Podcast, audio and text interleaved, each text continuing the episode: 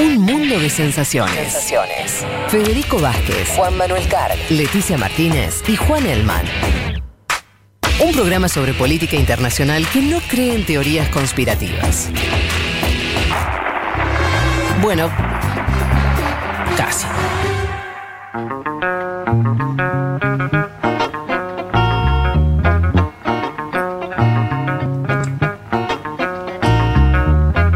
Tenemos que ir eh, entonces a la columna del señor Juan Elman. Juan, anticipaste vos que íbamos a conversar sobre lo que está ocurriendo en Europa respecto a rebrote de coronavirus en países que habían bajado el contagio, que habían pasado la fase alcista del virus y que ahora estaban de vuelta complicados. Exactamente, vuelven a aparecer algunos focos eh, de contagio que por supuesto preocupan el más importante hoy es España, decíamos más de 1.500 casos diarios. España, además, uno de los países más golpeados por el virus en, toda Europa y en todo el mundo. Lo siguen. Vamos a trazar una foto si querés y después vamos a algunos casos puntuales. Decía España, más de 1.500 casos diarios. Francia, Reino Unido, Rumania con 800 casos diarios también preocupan, fueron países eh, bastante afectados. Portugal, que venía con un repunte las últimas semanas, y Polonia están en la órbita de los 300 casos diarios. Y atrás lo siguen Italia, Bélgica y Alemania con más de 200. Alemania que también venía, venía con 600, 500, terminó bajando a 200. Pero si vos te fijás la foto, todos más o menos están con más de 100 casos, eh, o la gran mayoría con más de 100 casos diarios de eh, contagio. Decíamos, hasta ahora sigue el, desconfinamiento, digo, salvo ciudades muy puntuales, no han vuelto a una cuarentena o medidas drásticas. En líneas generales, este desconfinamiento se, mantiene. Vos si ves una foto de cualquier ciudad europea hoy, tenés bares y restaurantes abiertos, las fronteras volvieron. Digo, no, no volvió a esta normalidad que, un poco comentábamos la semana pasada, pero eh, no es que se volvió atrás en el desconfinamiento. O sea, vos hoy ves las, eh, fotos de capitales y están llenas de, de gente. Sí es cierto que con estos focos aparece esta idea de puede llegar a haber una segunda ola ¿no? de cara a invierno. Recordemos, Europa está transitando el verano todavía. ¿Qué pasó? Lo que sí me parece importante es se extendió el uso de, las mascarillas. Digo, buena parte de los gobiernos en estas semanas aplicó el uso obligatorio de mascarillas. Se generó quizás un énfasis más importante también en distanciamiento en bares, comercios y espacio público. Hay más control, pero estas medidas de apertura siguen. Lo que estamos viendo es un impacto que se hace quizás en la, última cadena, en la cadena más de turismo, más del sector de entretenimiento. Bueno, ahí efectivamente todavía no está el repunte y con estos casos, por supuesto, me parece que, queda para, un par de semanas más, digo, esta última cadena de, turismo. Un turismo que, por supuesto, para países del sur importa bastante, ¿no? son países que dependen bastante de, turismo. Bueno, ahí con estos casos y todavía como, como la mano no, no se está dando este, este repunte. Vamos rápidamente a lo que está pasando en España, si el caso más eh, preocupante. España tiene más de 150 focos activos.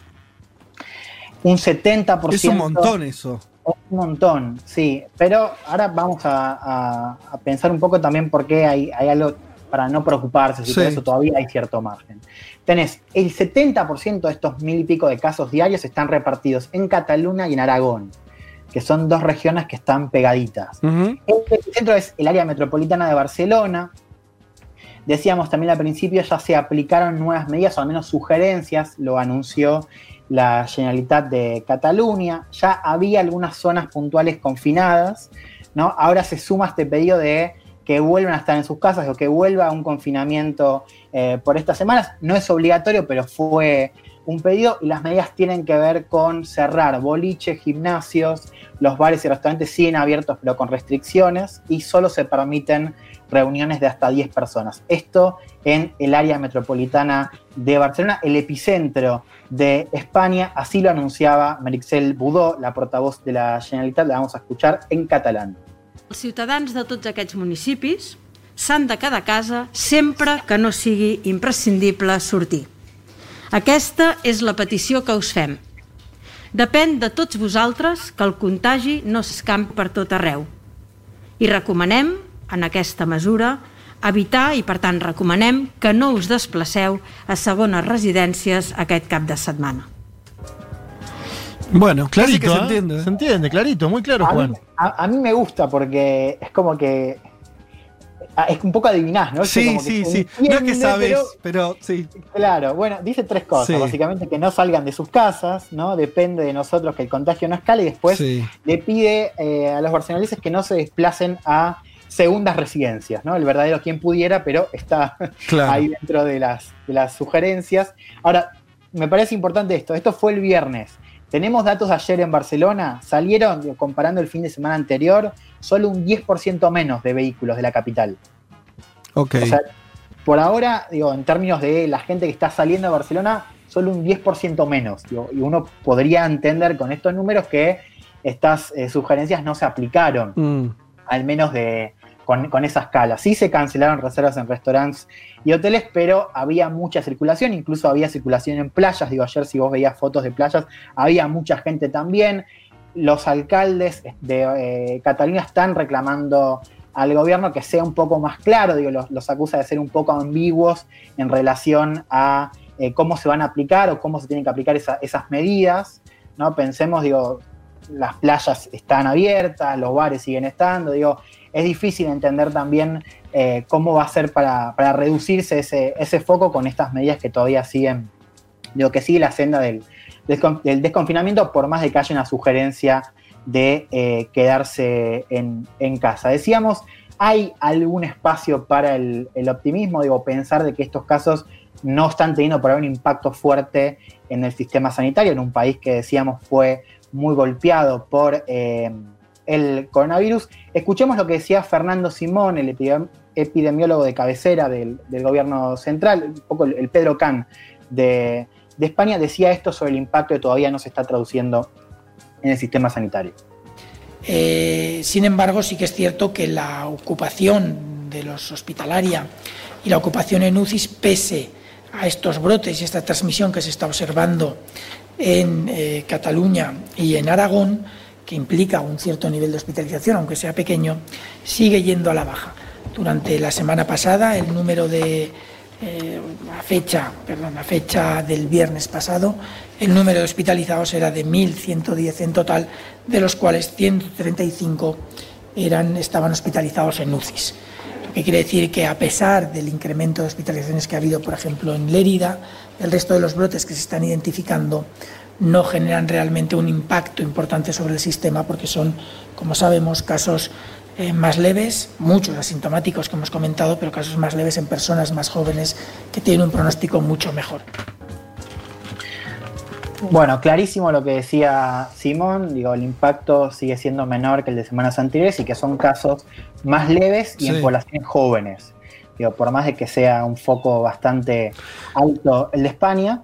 Lo que hace bajar mucho la letalidad, eso también.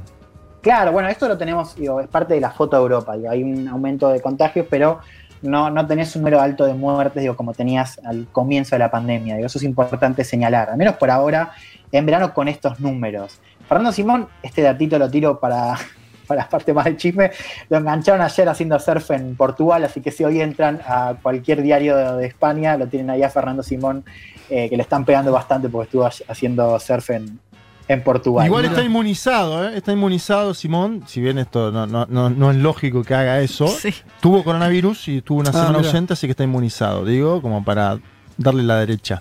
Bien, esperemos que le haya pasado bien. Sí, señor. Decíamos, de España pasemos, si querés, rápidamente a Francia. Lo único que voy a decir es que Francia está, por supuesto, preocupada porque tiene la frontera ahí, o si no ve el mapa de Cataluña, ahí linda con Francia. Se avisó, ya dijo el primer ministro Jean Castex, que estaba analizando el- un eventual cierre de frontera con España.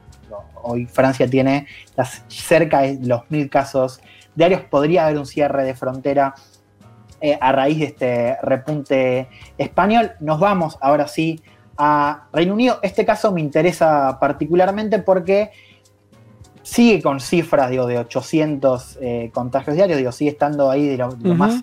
eh, con, con el mayor impacto de, de Europa, Reino Unido que también fue uno de los países más eh, golpeados. Boris Johnson anunció una nueva fase de desconfinamiento, digo, lo hizo a pesar de, de que sigue bastante alta la cifra de, de contagios, va a dar más libertad de transporte, desde agosto la cuestión del teletrabajo va a estar eh, a cargo de los empleadores y esto me parece importante, anunció que a partir de ahora van a ser las autoridades locales quienes decían cómo avanzar, digamos, cómo moverse, si tienen que cancelar eventos, volver para atrás, bueno, eso se le va a dar posibilidad a las autoridades locales que tengan el poder para hacerlo. Escuchemos lo que decía Boris Johnson, que también se animó a decir cuándo volvemos a la, o cuándo volvería Reino Unido a una normalidad. Local authorities will have new powers in their areas. They will be able to close specific premises, shut public outdoor spaces, and cancel events. These powers will enable local authorities to act more quickly in response to outbreaks where speed is paramount. Action by local councils will not always be sufficient, so next week we will publish draft regulations which clearly set out how central government can intervene more effectively at a local level. It is my strong and sincere hope that we will be able to review the outstanding restrictions and allow a more significant return to normality from November at the earliest, possibly in time for Christmas. Bueno, traduzco lo que decía Boris Johnson, las autoridades Sí. locales tendrán nuevos poderes en sus áreas, podrán cerrar locales específicos o espacios al aire libre y cancelar eventos. Estos poderes van a permitir a las autoridades locales actuar de manera más rápida en respuesta a brotes donde la velocidad es eh, primordial. Después decía, es mi fuerte y sincera esperanza que vamos a poder revisar las restricciones pendientes y permitir un retorno más significativo a la normalidad para noviembre, como muy pronto, posiblemente a tiempo para Navidad. Fíjense cómo la normalidad ahora sería de cara a Navidad. Yo simplemente para cerrar esta parte, digo, pensando en esto del marco de Navidad, recordemos Navidad ya sería en invierno.